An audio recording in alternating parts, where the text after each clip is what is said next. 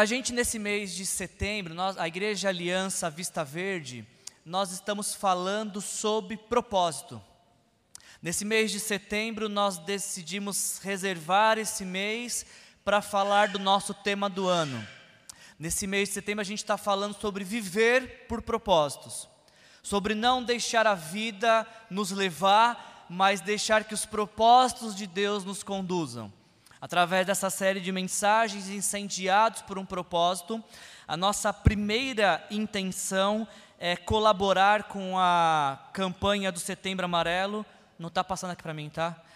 A campanha do Setembro Amarelo, obrigado. É, e reforçar de que a vida vale a pena ser vivida.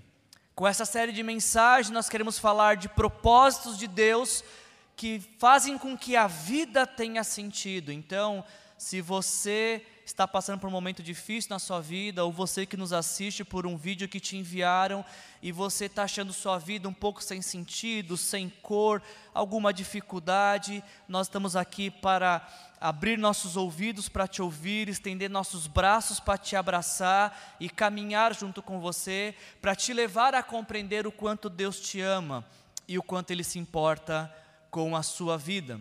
Além disso, além de colaborar, de erguermos nossa voz, de reverberarmos sobre a beleza da vida, ah, nesta série de mensagens, nós também estamos sendo convidados, cada um de nós, a refletir sobre ah, o que tem dado sentido à nossa vida, pelo que vivemos por que fazemos o que fazemos? Por que buscamos o que buscamos? Essa série de mensagens tem gerado uma série de provocações que tem a intenção de nos fazer fazer essa pausa na vida que de tempos em tempos a gente tem que fazer como se fosse possível que nós nos colocássemos numa cadeira diante de nós e falássemos para nós mesmos o que é que você está fazendo com a sua vida. Essa série ela quer nos provocar a refletir aonde temos buscado sentido para a nossa vida, o que é que tem dado razão para o nosso viver. E essa pergunta é muito importante porque nós não podemos cair em nenhum dos dois erros extremos, que é viver sem propósitos ou viver pelos propósitos errados. Nós não podemos nem cometer nenhum erro, nenhum outro, porque Deus nos deu uma vida e o desejo de Deus é que nós tenhamos uma vida plena, abundante, satisfatória. E viver sem propósito ou viver pelos propósitos errados é desperdiçar a vida que Deus nos deu. Eu queria, com isso, pensando nisso, compartilhar uma frase de Victor Franklin. Tenho lido algumas coisas para preparar essa série deste uh, psiquiatra austríaco que sobreviveu ao campo de concentração. E uma de suas frases, uma frase que lhe é atribuída, é dito que uh, quando uma pessoa não consegue encontrar um sentido profundo do seu significado, ela se distrai com o prazer. Quando alguém não vive por um propósito, vive por prazeres. E a vida ela é feita de bons prazeres e de prazeres ruins.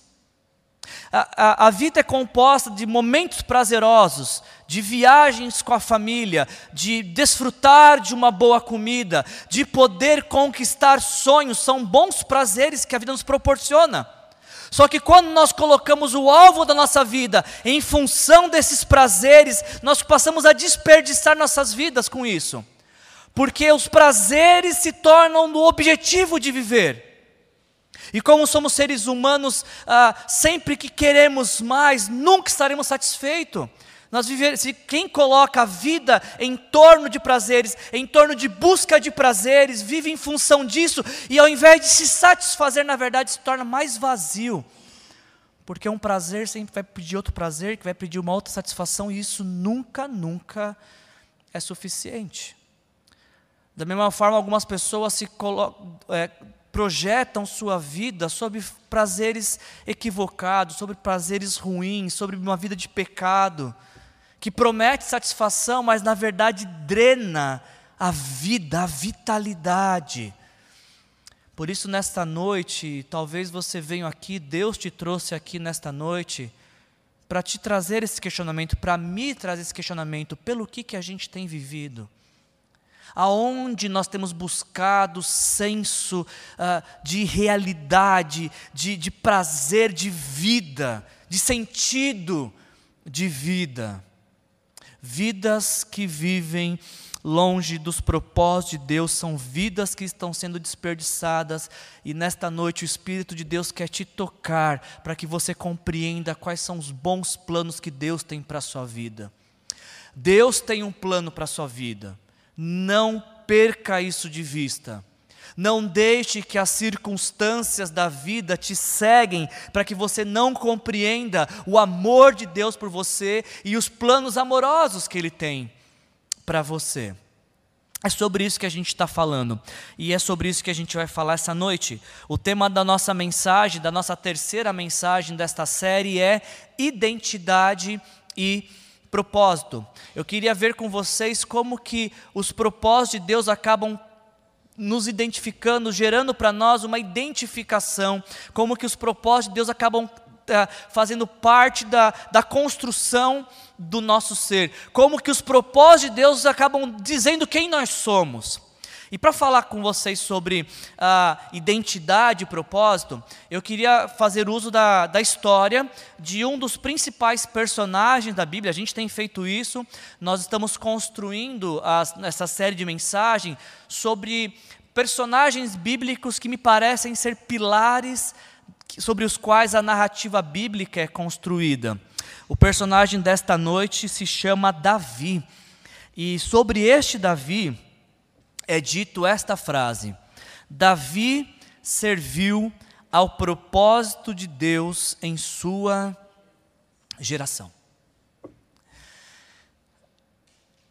A mensagem de hoje ela ela ocupa um lugar especial na nossa série, porque ah, em nenhum outro personagem bíblico você vai encontrar uma frase como essa atribuída a eles. Nenhum outro. Não que os outros personagens bíblicos não tivessem cumprido o propósito de Deus para a vida deles, como nós vimos, temos, visto ao longo da semana, mas quando a Bíblia joga um holofote especial sobre um personagem, isso tem que chamar a nossa atenção. Apenas sobre Davi é dito que ele viveu os propósitos de Deus em sua geração. E a nossa pergunta tem que ser: bom, então o que, que esse homem fez? Como que ele viveu para que em sua lápide, para que o resumo de sua história seja, fosse esse? O que Davi fez para viver os propósitos de Deus em sua geração? Esse personagem, ele é um personagem um tanto quanto especial na narrativa bíblica. Primeiro porque é dito isso sobre ele, mas porque ele é o único dos personagens que a gente vai ver nesse mês que também diz isso. Ele é o único personagem que verbaliza: eu descobri o propósito de Deus para minha vida. É o único que vai usar a palavra propósito nos textos que são fazem referência a ele. A gente já até aqui a gente já viu umas, alguns personagens, a gente começou, a gente já viu a história de Abraão, que é um desses personagens pilares da narrativa bíblica, ah, e como você pode ver na foto, Abraão, o Isaac tinha 30 anos, olha lá o William, está barbado, está carregando a própria lenha. Ah, Abraão é um desses personagens pilares da narrativa bíblica, porque ele é o pai da nação de Israel, ele é o homem que Deus escolheu para construir a nação de Israel. A gente já viu aqui a história de Moisés, que é o libertador da nação de Israel, alguém muito importante para trazer a, a realidade, os planos de Deus para toda uma nação. Agora, sobre este personagem que a gente vai falar hoje à noite, Davi. Ah, Davi é o, é o rei pastor de Israel, é o, é o rei protótipo de Deus, de como todos os reis deveriam ser, tanto que após Davi, quando um rei era bom, era dito a respeito desse rei, e tal rei seguiu os passos de Davi. E o contrário é verdadeiro. Quando um rei era ruim, dizia, diz a narrativa bíblica que determinado rei não foi um bom rei como foi Davi. Esses três personagens, para mim, são os principais personagens do Antigo Testamento, porque a respeito deles é dito coisas que sobre nenhum outro é dito em toda a narrativa bíblica. E eu diria para você que talvez está começando agora a fazer suas leituras bíblicas ou que ainda não tem o hábito da leitura bíblica, se você compreender a história desses três personagens, fatalmente estará, estará compreendendo mais da metade do Antigo Testamento. Se você compreender tudo o que gira em torno desses três personagens, toda a, a, narrativa bíblica construída sobre eles e a importância deles na construção bíblica, você vai compreender mais da metade de todo o Antigo Testamento, de tão fundamentais para a narrativa bíblica que esses personagens são. Olha só como que eles são raros, personagens raros na Escritura. Porque a respeito de, de Abraão, é dito o seguinte: cumpriu-se as escrituras que diz Abraão creu em Deus e isso lhe foi creditado como justiça, e ele foi chamado como amigo de Deus. Pega esse título. Já pensou se você ganha a fama de ser amigo de Deus? Aliás, todos querem ter Deus como amigo, mas será que nós temos sido amigos de Deus, bons amigos de Deus? Sobre Moisés, nos é dito que o Senhor falava face a face com Moisés, como quem fala com um amigo. E o Senhor disse a Moisés: Eu farei o que você me pede, porque eu tenho me agradado de você e conheço pelo nome. A Bíblia nos diz que os encontros que Moisés tinha com Deus eram encontros tão íntimos, tão pessoais, que a, a, a face de Moisés ficava brilhando depois que ele tinha um encontro com Deus. Quais marcas que o encontro com Deus tem provocado em você? Você também sai com marcas do seu encontro com Deus? A face de Moisés brilhava quando ele se encontrava com Deus. Deus falava com ele tete a tete, cara a cara, pessoalmente. Agora, se a gente já acha isso demais, olha o que é dito a respeito de Davi. O próprio Deus falando: Encontrei Davi filho de Jessé, homem segundo meu coração, e ele fará tudo o que for da minha vontade. Abraão é amigo de Deus. Moisés fala face a face com Deus, mas Davi Davi é homem segundo o coração de Deus e só esse personagem bíblico tem esse título, essa expressão fazendo menção a Ele. Então, quando a gente falar de Davi nesta noite, esta é a tela aonde a gente vai desenhar esse personagem, um homem segundo o coração de Deus. E em alguns episódios que a gente vai narrar aqui nessa noite, você vai olhar e falar: faz sentido. Agora eu entendo porque a Bíblia diz que este homem é um homem segundo o coração de Deus. Em contrapartida, vão ter horas que a gente vai olhar a história de Davi e a gente vai falar: peraí, é esse, é esse cara mesmo que é o, o homem segundo o coração de Deus? Espera concluir a mensagem antes de você tirar as suas conclusões. Eu acho que é importante que nós uh, venhamos a dizer, antes de, de entrar nos textos, de que ser um homem segundo o coração de Deus não é uma exclusividade para Davi. Nesta noite, o Espírito de Deus pode tocar para que você também seja um homem segundo o coração de Deus, uma mulher segundo o coração de Deus. Segundo, é importante que se diga que quando a gente está falando de alguém segundo o coração de Deus, nós não estamos falando de alguém que não peca, nós estamos falando, pelo contrário, que alguém de, apesar das manifestações horríveis de sua alma pecadora, tem uma rápida prontidão para se arrepender, para corrigir a sua rota e voltar para os propósitos de Deus. O que faz alguém ser segundo o coração de Deus? Uma prontidão em se arrepender, um desejo profundo de viver com Deus. Quando a gente fala de alguém segundo o coração de Deus, nós não estamos falando de pessoas perfeitas, nós estamos falando de pessoas que, em meio às suas imperfeições, desejam cada dia mais serem melhores para o seu Deus perfeito. Então, este Davi que a gente está falando, não acho que a gente está falando de alguém perfeito, porque perfeito não existe ninguém. E isso deveria ser para nós motivo de alegria, porque se este homem do que a gente vai falar esta noite é o homem segundo o coração de Deus, nós temos um lugar garantido neste lugar também, de pessoas segundo o coração de Deus, se assim, nesta noite, também desejarmos isso. Eu acho que a história de Davi, ela podia ser contada em quatro episódios. É uma narrativa muito longa que começa em 1 Samuel, capítulo uh, ah, 16, e vai até o final de 2 Samuel, entrando no primeiro capítulo de, de 1 Reis. É uma história gigantesca que você pode ler depois na sua casa. Eu separei quatro episódios que, para mim, uh, resumem muito bem a história de Davi. A história dele, de Davi, na verdade, ela começa um pouquinho antes dele. A nação de Israel tinha já o seu primeiro rei, que era o rei Saul, homem também escolhido por Deus. Só que Saul, ele não entendeu a vocação de ser rei de Israel. Em algum momento, Saul pensou que ele era o rei de Israel e não que Deus era o rei de Israel.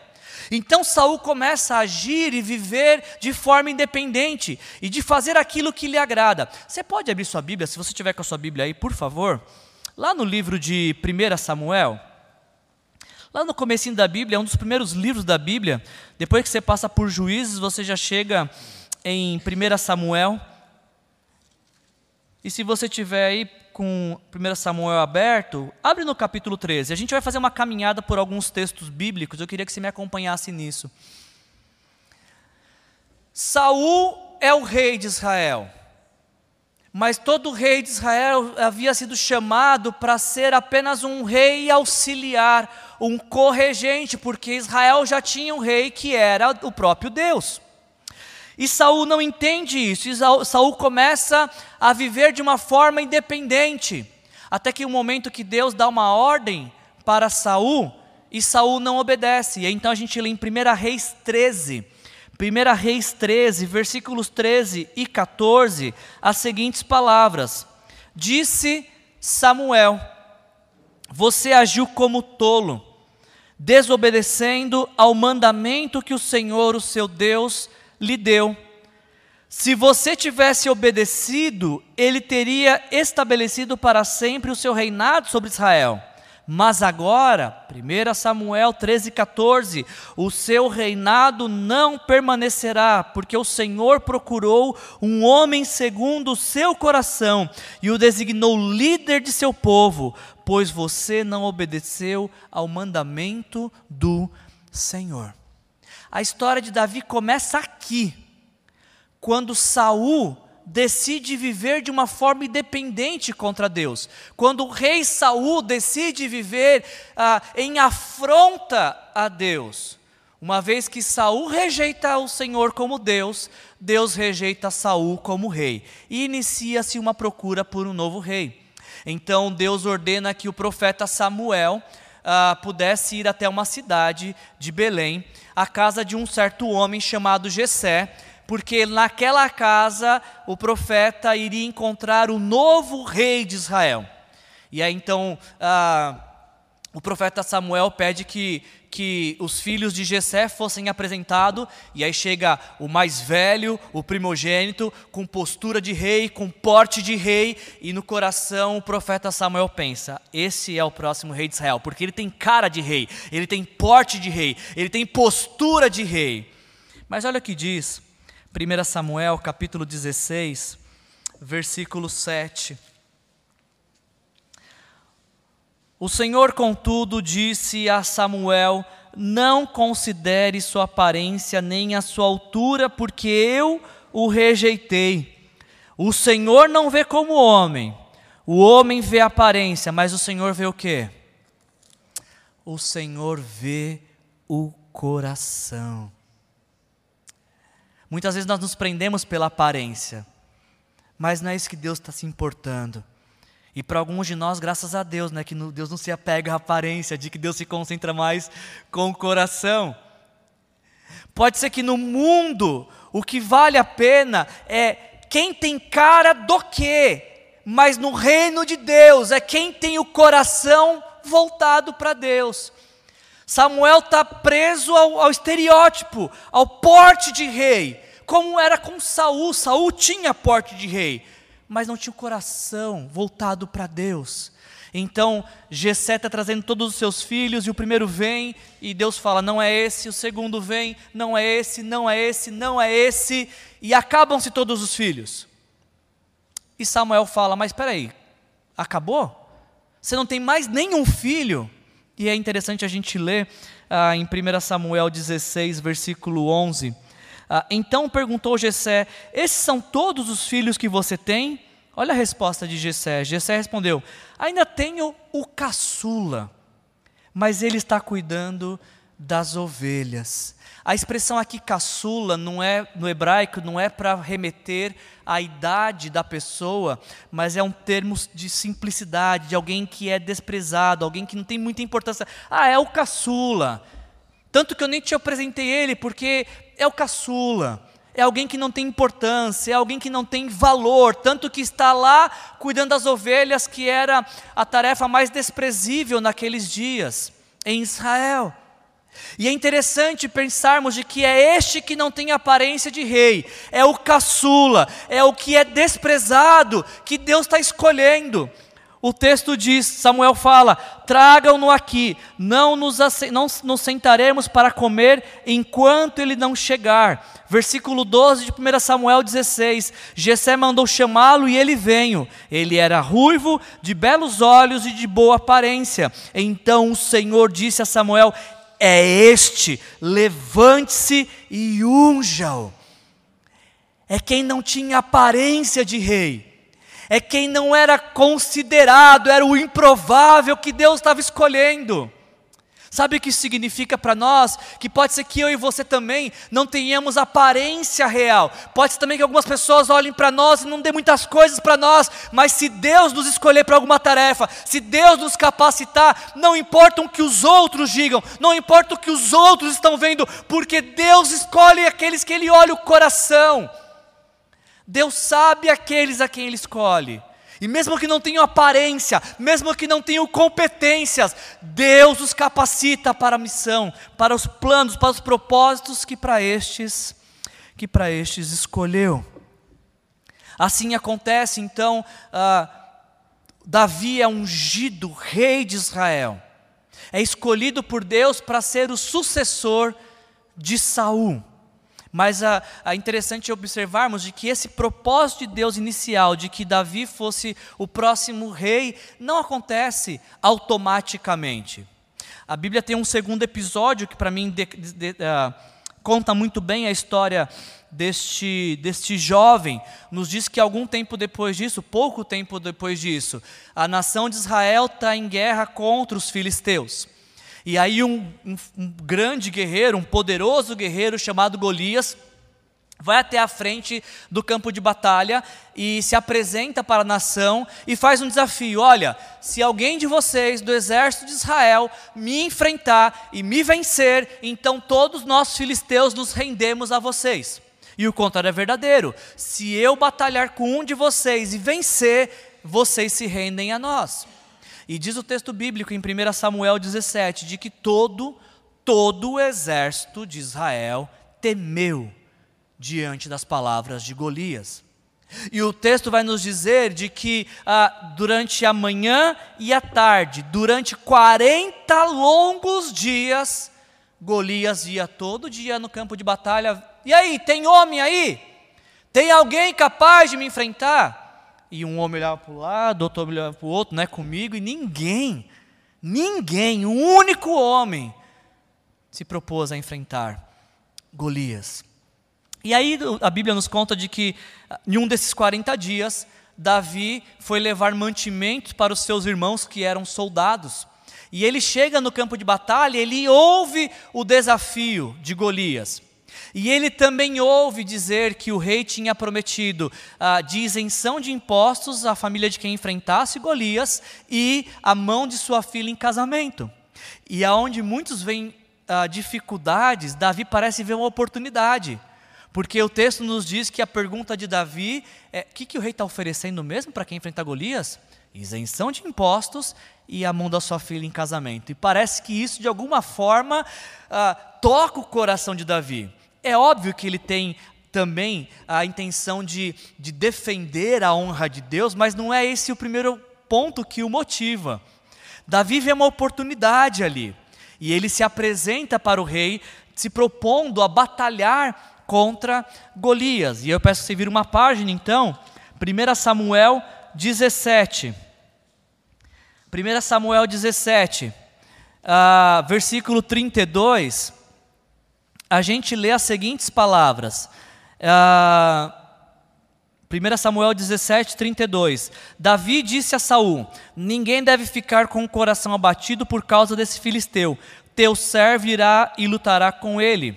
E respondeu Saul: Você não tem condições de lutar contra esse filisteu, porque você é apenas um rapaz e ele é um guerreiro desde a mocidade. Saul está completo, é, repleto de razão, está com toda a razão. Davi não tem a menor condição de vencer Golias. Não tem como. Quando o texto fala aqui que ele é um rapaz, não significa que ele é, ah, diz, diz respeito aqui que ele, ele é rapaz em relação a homens casados. Ele não é tão novinho, mas também não é tão velho como um homem que já é casado. A palavra para rapaz aqui é que ele já tinha idade para se alistar. Ele é só um rapaz. Nunca tinha pegado numa arma. Inclusive até Saul fala: "Não, pega minha espada, pega minha armadura", e ele não consegue porque ele nunca tinha feito isso. Olha qual foi a estratégia que Davi adotou para enfrentar Golias. 1 Samuel 17, 34. Davi, entretanto, disse a Saul: Teu servo toma conta das ovelhas de seu pai. Quando aparece um leão ou um urso e leva uma ovelha do rebanho, eu vou atrás dele, dou-lhe golpes e livro a ovelha de sua boca. Quando se vira contra mim, eu o pego pela juba e lhe dou golpes até matá-lo. Teu servo pôde matar um leão e um urso. Esse filisteu incircunciso será como um deles, pois desafiou os exércitos do Deus vivo. E o versículo 37, guarde isso. O Senhor que me livrou das garras do leão e das garras do urso, me livrará das mãos deste filisteu. Eu acho muito interessante essa história de Davi, porque ele faz uso ah, não de coisas que ele não utilizou na sua vida.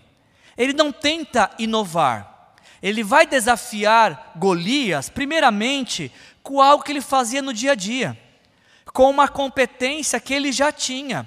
Ele vai fazer uso de algo que é ordinário, de algo que é da sua rotina diária, de algo que ele tem que fazer com excelência todos os dias. E aí você pensa assim, mas Wilson, ele está contando só com isso? Só com o que ele sabe fazer? Não. Além de contar com as suas experiências pessoais, ele também está contando com o sobrenatural. Ele está contando com aquilo que Deus pode fazer. E o casamento entre aquilo que você pode fazer e o que Deus pode fazer sempre vai resultar na glória de Deus. Davi ele pega aquilo que ele já faz bem no dia a dia e ele coloca isso e consagra tudo isso nas mãos de Deus, fala: Deus é o que eu tenho. E Deus fala: é o que eu vou usar. E a, a partir dessa experiência pessoal e confiança no que Deus pode fazer, é que Davi vence Golias e o derrota de uma maneira surpreendente. A partir desse momento, Davi agora eh, traz sobre si um holofote, a nação começa a olhar para ele, porque ele agora se torna um dos guerreiros da nação, um dos soldados da nação, e ele começa a ter muitas vitórias ah, em batalha. E o que é motivo de admiração para alguns acaba se tornando inveja para o rei Saul ao ponto de que Saul começa a desejar matar Davi. E a gente passa mais do, é, metade de 1 Samuel vendo Saul perseguindo Davi, Saul tentando matar Davi. E existem duas oportunidades de que Davi tem a chance de matar Saul. Ele tem a chance de se vingar daquele que está tentando acabar com a vida dele. Ele tem a chance de acabar com a vida de quem está tentando acabar com a vida dele. O que você faria se você tivesse a chance de prejudicar alguém que está te prejudicando. Davi, ele não se apega a essa chance, porque ele sabe que se ele se vinga de Saul, ele se torna uma réplica de Saul. Se ele faz o que Saul faz, ele vai se tornar alguém como Saul. E ele sabe que Deus tem propósitos maiores para a sua vida. Então a gente lê lá em 1 Samuel, capítulo 26, quando Davi tem uma segunda chance de matar Saul. Ah, versículo 22, 1 Samuel 26, 22. Respondeu Davi: Aqui está a lança do rei, venha um dos seus servos pegá-la. O Senhor recompensa a justiça e a fidelidade de cada um. Ele te entregou nas minhas mãos hoje, mas não, eu não levantaria a mão contra o ungido do Senhor. Assim como eu hoje considerei a sua vida de grande valor, que o Senhor, não Saul, que o Senhor também considere a minha vida e me livre de toda essa angústia. Davi, ele, ao invés de se vingar, ao invés de pagar mal com mal, ele decide se entregar a Deus, entregar a justiça a Deus e, e deixar uma causa de justiça a quem julga com justiça. E ele nunca poderia ser acusado de ter traído Saul e nem mesmo de ter intentado contra a vida de Saul. Aí então a gente vai para o quarto e último momento, para mim, da história de Davi, que é quando ele se torna rei. Saul morre em batalha e toda a nação faz um pedido, uma aclamação para que Davi se torne rei. E aí então a gente entra agora em 2 Samuel, onde a nação de Israel começa a experimentar de, de um apogeu da monarquia, em finanças, em conquistas militares, em organização política. A nação está tranquila, em paz, vivendo os grandes anos de uma nação. E aí você pensa, bom, então agora é essa hora que Davi descansa. É essa hora, onde está tudo, hora que está tudo bem, que você apenas desfruta do bem, não é mesmo? Talvez para a maioria de nós, mas não para Davi, porque nos diz, segundo Samuel, capítulo 7, de, as seguintes palavras, segundo Samuel 7:1. O rei Davi já morava em seu palácio e o Senhor lhe dera descanso de todos os seus inimigos ao seu redor.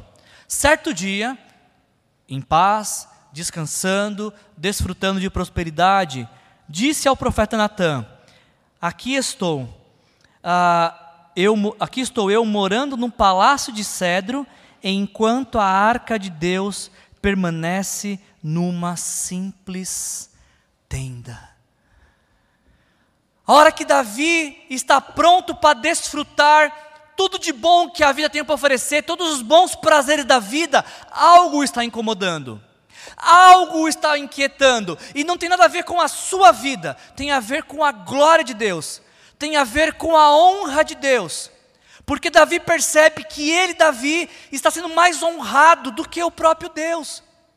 Davi pensa: como eu, um simples mortal, alguém indigno, moro num lugar tão lindo, tão bem organizado, e Deus fica com o que sobra, Deus fica com o resto. Algo errado não está certo, algo precisa ser feito. Esse incômodo no coração de Davi, por uma causa da honra e da glória de Deus, é que leva Davi a descobrir o propósito para a vida dele. E aqui eu preciso que você grave isso.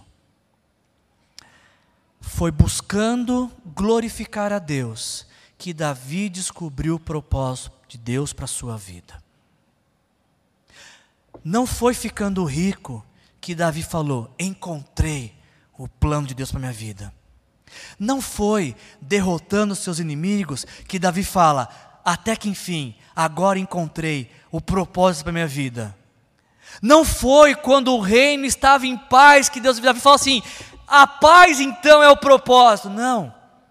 Foi buscando honrar a Deus acima de todas as coisas que Davi encontra o propósito de Deus para a sua vida. Ele cria no coração o desejo de construir um templo para Deus. E aí a gente encontra então o, o propósito da vida de Deus para Davi nos versículos 11 a 13 de 2 Samuel 7. Deus fala para Davi: ah, versículo 10 antes, desculpa. Eu providenciarei um lugar para Israel, Deus falando para Davi, o meu povo, os plantarei lá, para que tenham o seu próprio lar e não mais sejam incomodados. Povos ímpios não mais o oprimirão como fizeram no início, e tem feito desde a época em que nomeei juízes sobre Israel, o meu povo. Também subjugarei todos os seus inimigos.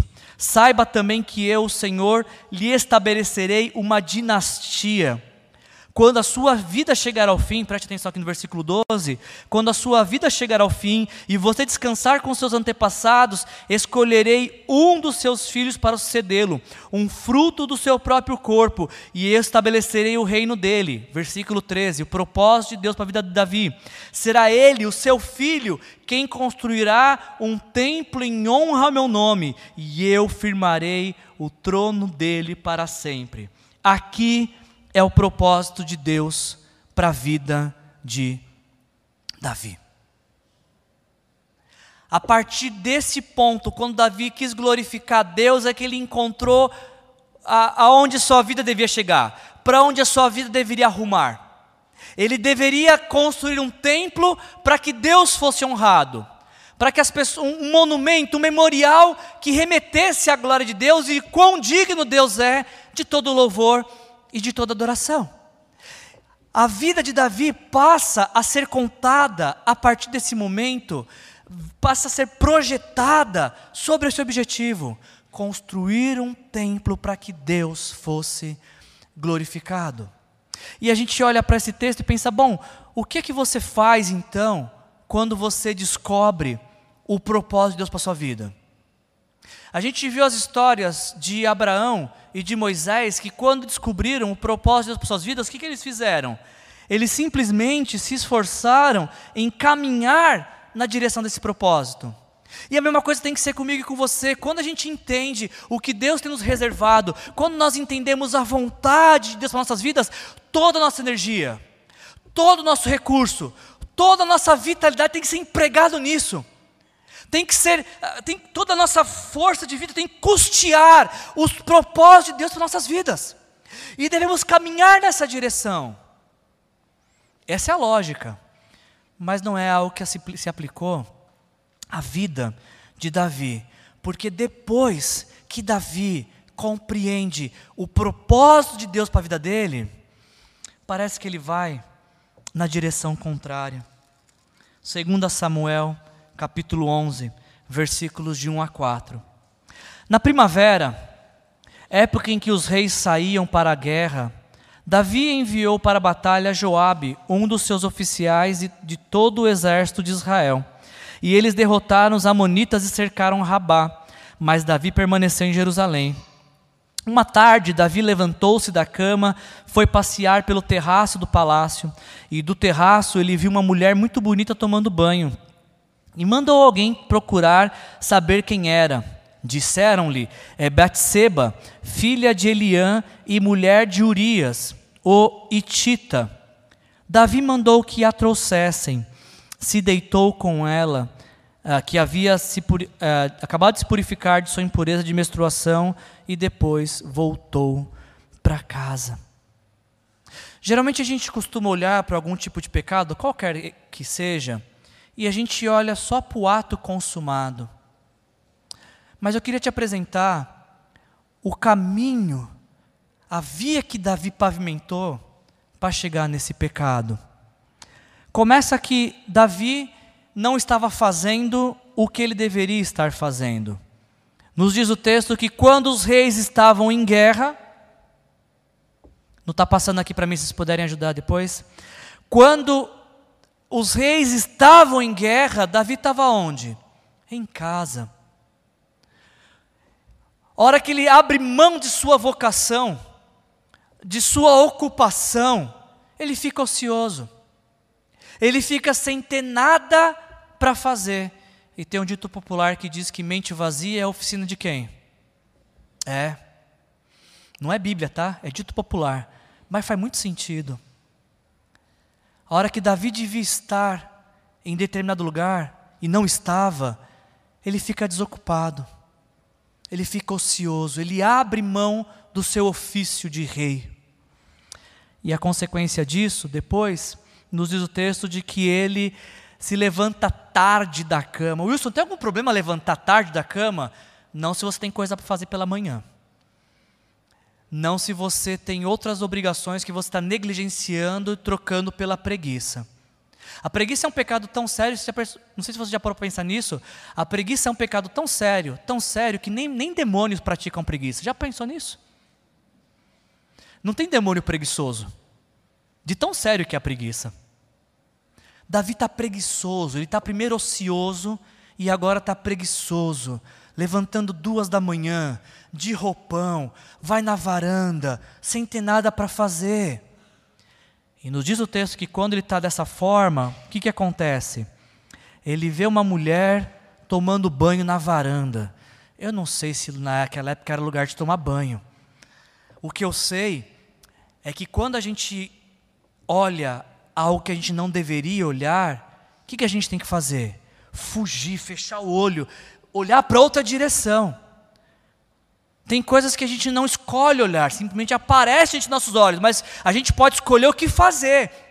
E Davi deveria fazer o que? A hora que ele viu algo que não deveria, ele deveria fugir. Mas não é o que ele faz. Pelo contrário, a cobiça dos olhos alcança morada no coração e ele quer saber quem é a dona da, da que está tomando banho na, no terraço, na laje. E aí é informado para ele que não se trata de uma mulher qualquer. É dito para ele que se trata de uma mulher casada. Ela é mulher de alguém. E não é um alguém qualquer, ela é mulher de Urias. Urias é um guarda, guarda pessoal de Davi. A gente lê em 2 Samuel 23, 38 e 1 Crônicas 11, 41 que Urias ele faz parte de um grupo chamado os 30 melhores guerreiros de Davi. Urias certamente já protegeu Davi em inúmeras batalhas. Urias certamente já ofereceu a vida para poupar a vida de Davi inúmeras vezes.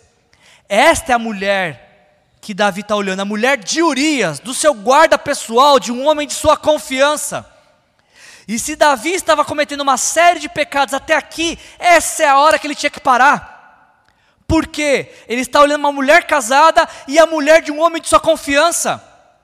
Se tinha uma hora para interromper essa trajetória, era aqui, era agora. Mas como um abismo chama outro abismo, nos diz o texto que Davi manda chamá-la, se deita com ela e tem relações sexuais com ela. Percebe, gente, não se trata do pecado do adultério é construída uma série de degraus para se chegar a esse pecado. E muitas vezes, quando eu e você tratamos um pecado sem eliminar os degraus, sem eliminar as pontes, não é surpresa cairmos no mesmo pecado. Se, se as pontes não são destruídas, elas darão acesso novamente aos mesmos pecados. Por que, que algumas pessoas vivem cometendo os mesmos pecados? Porque não destruíram as pontes de acesso.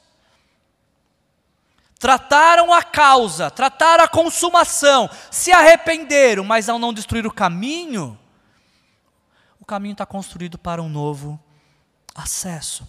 E aí, daqui para frente, a vida de Davi se descontrola, é completamente destruída. Esse é o episódio que a gente olha e fala assim: esse aqui é o homem segundo o coração de Deus? E a resposta é: não. Esse aqui é o homem segundo o coração do homem. Esse aqui é o retrato de um homem e que podia ser o retrato de uma mulher que são conduzidos pelos seus desejos da alma, que são do, conduzidos pela inclinação de um coração pecaminoso. Este é Davi. Mas esse retrato descreve a mim, descreve a vocês, descreve a todos nós, quando nós nos deixamos conduzir pelos nossos pecados. Talvez não seja o pecado de adultério, mas todos os outros pecados se encaixam nessa mesma maquete. A partir daqui, desse plano, Batseba fica grávida. Davi descobre da gravidez de Batseba e, ao invés de reconhecer seu pecado, ele cria um plano para que Urias morresse em batalha. Urias morre na batalha. Passado o período de luto, ele traz Batseba para morar com ele, para que a gravidez fosse encoberta. Mas o que pode ser encoberto aos olhos dos homens jamais será encoberto aos olhos de Deus. Deus levanta o profeta Natã que confronta Davi, o que nos faz remeter à frase do início.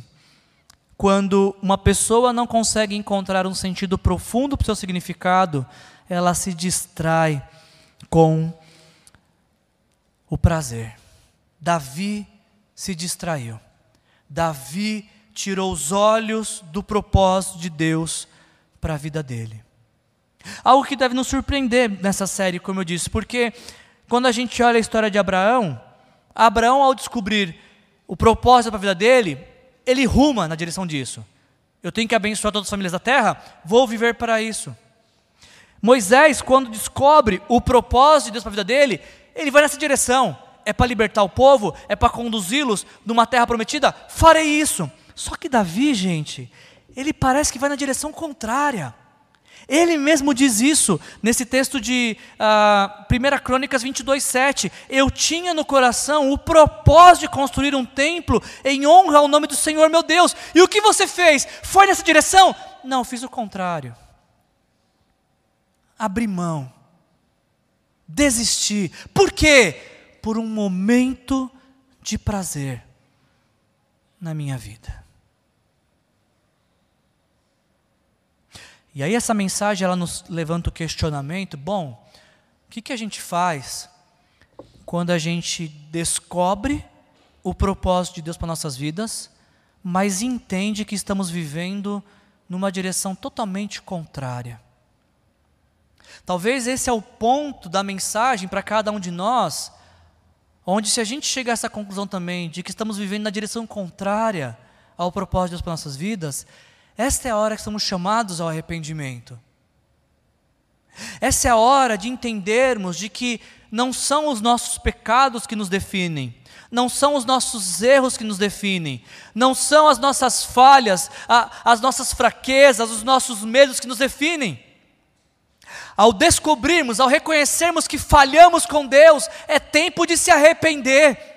É hora de falar: Deus, eu me arrependo por ter abandonado os propósitos. Eu quero mudar, eu quero fazer algo diferente. Eu quero viver teus propósitos, Deus. Quando a gente percebe, talvez essa mensagem está trazendo isso à nossa consciência nesta noite, quando percebemos que estamos vivendo na direção contrária ao propósito para nossas vidas, a palavra de Deus para nós é que sempre vai ter um tempo para voltar. Todo, hoje é o dia do regresso. Hoje é o momento em que eu e você podemos falar: Deus, eu quero voltar para os teus propósitos. Eu quero voltar a viver de acordo com a tua vontade. É o que Davi faz em ah, na sequência de sua vida. Se você quiser abrir em 1 Crônicas capítulo 28, esse é o último texto que a gente vai ler agora antes da conclusão. Passado toda a tribulação de sua vida, por conta do pecado de adultério com Batseba e assassinato contra Urias. A vida de Davi se desestruturou. Filhos se rebelaram contra ele e tentaram matá-lo. Ele perdeu o reino e reaveu o rei, e teve o reino de volta. E quando ele novamente centraliza e volta para os propósitos para a sua vida, 1 Crônicas capítulo 28, a gente lê no versículo 1 a 3. Davi reuniu em Jerusalém todos os líderes de Israel, os líderes da tribo, das tribos, os, os, líderes das divisões ao serviço do rei, os comandantes de mil e de cem, os líderes encarregados de todos os bens e rebanhos que pertenciam ao rei e aos seus filhos, junto com os oficiais do palácio, os principais guerreiros e todos os soldados valentes. E mais uma vez, em 1 Crônicas 28, 2, Davi diz: O rei Davi se pôs em pé e disse: Escutem-me, meus irmãos e meu povo, eu tinha no coração o propósito de construir um templo para nele colocar a arca da aliança do Senhor, o estrado dos pés do nosso Deus. Fiz planos para construí-lo, mas Deus disse: Você não construirá um templo em honra ao meu nome, pois você é um guerreiro que matou muita gente. Dá um pulo para o versículo 5, por favor. 1 Crônicas 28, 5. Dentre todos os muitos filhos que me deu, ele escolheu Salomão para sentar-se no trono de Israel, o reino do Senhor. Ele me disse, versículo 6: O seu filho Salomão é ele quem construirá um templo ah, e os meus palácios, pois eu o escolhi para ser meu filho e eu serei o pai dele. Firmarei para sempre o reino dele, se ele continuar a obedecer os meus mandamentos e as minhas ordenanças, como faz agora. As três mensagens que a gente fez até aqui, elas estão conectadas pelo fato de que aqueles para quem Deus revelou seus propósitos não foram os que cumpriram o propósito. Abraão teve o propósito de sua vida cumprido em Isaac. Moisés teve o propósito de sua vida cumprido em Josué. E agora Davi vai ter o propósito de sua vida de construir um templo cumprido apenas em Salomão. Pergunta: se porventura Deus te desse um propósito nessa noite, e ele falasse para você assim: Olha, esse é meu plano para você, esse é meu propósito para você, só que você não vai vivê-lo completamente, você na verdade vai só preparar o terreno para que outro venha usufruir. O que você diria para Deus? Eis-me aqui? Ou Deus, ou, ou não, estou fora, Deus. Quer dizer que eu vou me sacrificar, vou me esforçar e eu não vou desfrutar? Essa série de mensagens, sabe o que ela está me ensinando? Essa série de mensagens está me ensinando isso aqui, gente. Eu acho que essa, essa frase aqui define toda a nossa série de mensagens. Nós sabemos que estamos diante do propósito de Deus para nossas vidas quando nos deparamos com um propósito que é maior que a nossa existência e que não termina em nós, mas flui a partir de nós. Como é que você sabe qual é o propósito para a sua vida? Quando o beneficiado maior não é você. Como que você sabe qual é o plano de Deus para você? Quando esse plano visa abençoar muitas pessoas. Como que você sabe que está diante de um propósito de Deus? Quando esse propósito não termina com a sua vida. Quando ele, você na verdade vai ser aquele apenas que vai dar o pontapé inicial deste propósito. Eu queria, com isso, encerrar nossa mensagem desta noite te levando a, a algumas considerações. A gente segue a leitura em, em 1 Crônicas capítulo 28, porque Davi fala algumas coisas muito interessantes a respeito uh, do filho dele aqui, e eu queria encerrar com isso nesta noite. A primeira delas, a gente lê em 1 Crônicas capítulo 28, ah, versículos 11 e 12. Uh, então Davi deu a seu filho Salomão a planta do pórtico do templo, dos seus edifícios, dos seus depósitos, dos andares superiores das suas salas e do lugar do propiciatório. Olha o que diz 1 Crônicas 28, 12. Entregou-lhe também as plantas de tudo o que o Espírito havia posto em seu coração. Tudo que Davi tem de plano, não é plano dele, foi plano que Deus plantou em seu coração. Algo muito curioso observarmos é que com Davi ah, entra na história do templo os cânticos. No deserto, quando o povo celebrava o culto no tabernáculo, não tinha música. De onde que Davi tira a ideia de, escala, de fazer uma escala de músicos? Deus colocou no coração dele. E Davi poderia muito bem falar: Ah, não vou entregar para ninguém, não. Os planos Deus deu, Deus, os planos Deus deu para mim, não vou entregar. Ao contrário, o que Deus colocou no coração dele, ele fez questão de levar adiante. Então, para a gente encerrar essa noite, eu te faço essa pergunta: O que é que o Espírito Santo está colocando no seu coração nessa noite que você tem que entregar para as próximas gerações? O que é que Deus está dando para você, mas que não pode terminar em você, mas tem que partir de você? Qual é o propósito que Deus está colocando no seu coração e que está te incendiando e que a sua função é incendiar outros com esse propósito? Mas, a gente avança, versículos uh, versículo 13, a gente lê as seguintes palavras: que Deus deu, deu instrução sobre as divisões do sacerdote, dos levitas, sobre a execução de todas as tarefas do templo do Senhor do utensílio utilizado. Dá um pulo para o versículo 19, por favor. 1 Crônicas 18, 28, 19. Disse Davi a Salomão: Tudo isso a mão do Senhor me deu por escrito, e ele me deu entendimento para executar todos estes projetos. Davi não apenas recebe o, o propósito de Deus, mas o meio para executá-lo. Ele recebe clareza que vem de Deus, visão espiritual para colocar em prática tudo aquilo que Deus estava chamando ele para fazer através da vida de Salomão. Por isso a pergunta para a gente praticar a mensagem dessa semana: qual é o entendimento que Deus está te concedendo para você transmitir para quem vem depois de você? Será que, assim como Davi, você também pode preparar o caminho para outros que vêm depois de você? Que serão seus sucessores, seus discípulos. Quem Deus está te chamando para discipular e formar como discípulo de Jesus? Ainda, 1 Crônicas uh, 28, 20, uh, Davi acrescentou, para, falando para Salomão: Seja forte e corajoso, mãos ao trabalho, uh, não tenha medo, nem desanime, pois Deus, o Senhor, o meu Deus, está com você. Ele não te deixará nem o abandonará até que se termine toda a construção do templo. Eu fico pensando Salomão com esse grande projeto, morrendo de medo, por isso Davi fala para ele: não tenha medo, tenha coragem. Mas a maior fonte de encorajamento é: Deus vai estar com você. Você não vai fazer isso sozinho. Quando Deus te chama para fazer algo, Ele se propõe a ir junto com você. Por isso a pergunta para nós é: quem Deus está colocando na sua vida para ser o seu sucessor dos planos que Ele tem para você? Quem Deus está chamando para trabalhar através de você, junto com você, caminhar com você, viver os planos de Deus junto com você? Eu poderia encerrar a mensagem aqui eu acho que a gente tem um bom material para pensar nessa semana, mas eu não. Toda a mensagem ela foi construída em 1 Crônicas 29.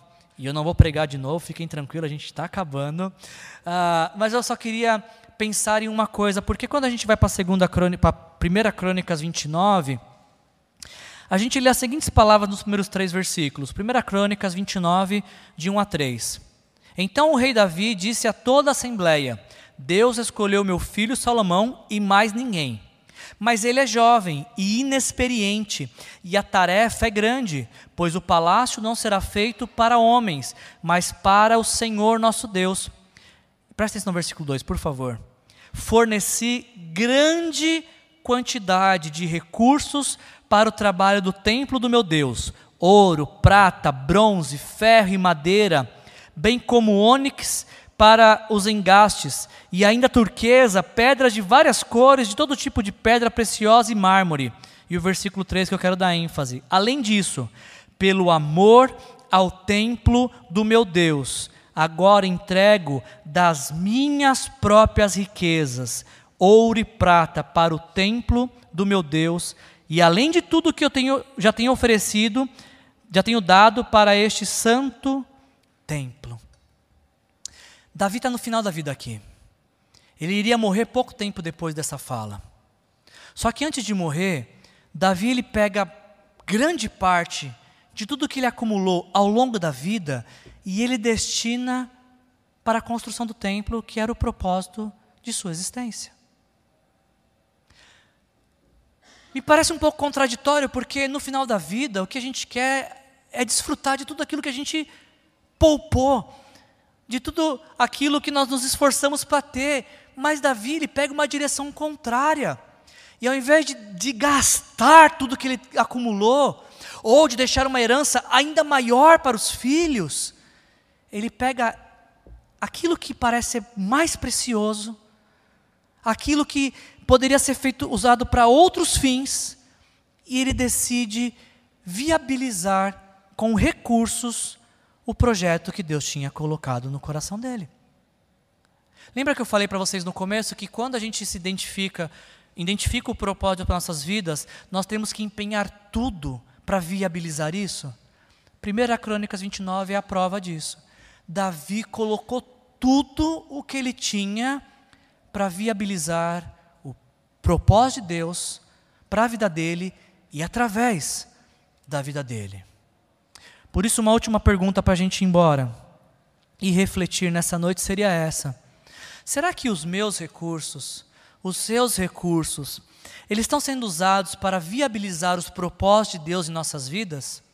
Ou eles estão sendo usados para as nossas distrações e entretenimento? Olha para os seus recursos agora. Se você tiver acesso ao aplicativo do banco, puxa o extrato desse mês. O que, que no seu extrato das suas saídas você pode identificar com, com uma marcação propósito de Deus? Existe algo dos seus recursos que tem a característica de viabilização dos propósitos de Deus para a glória de Deus? Ou o meu extrato bancário, o seu extrato bancário fala da nossa própria glória, fala da construção dos nossos reinos pessoais, fala do nosso entretenimento e distração neste mundo. A gente sabe que a gente está diante de um propósito de Deus quando estamos de algo, diante de algo que não termina em nós, que vai através de nós, mas também que nós empenhamos tudo o que nós temos para ver Deus ser glorificado. Você quer ver Deus ser glorificado na sua vida? Você quer ver os propósitos de Deus se cumprir integralmente na sua vida? Faça escolhas certas. Escolha glorificar Deus com tudo que você é e tudo que você tem. Feche seus olhos, vamos orar. Ó Deus, em nome de Jesus, Pai, te agradecemos, Senhor, por esse dia, onde o Senhor nos traz a esta casa de oração, para ouvirmos Tua palavra e, mais uma vez, Senhor, repensarmos sobre pelo que temos vivido, como temos vivido, qual é a origem que dá sentido à nossa vida, Senhor.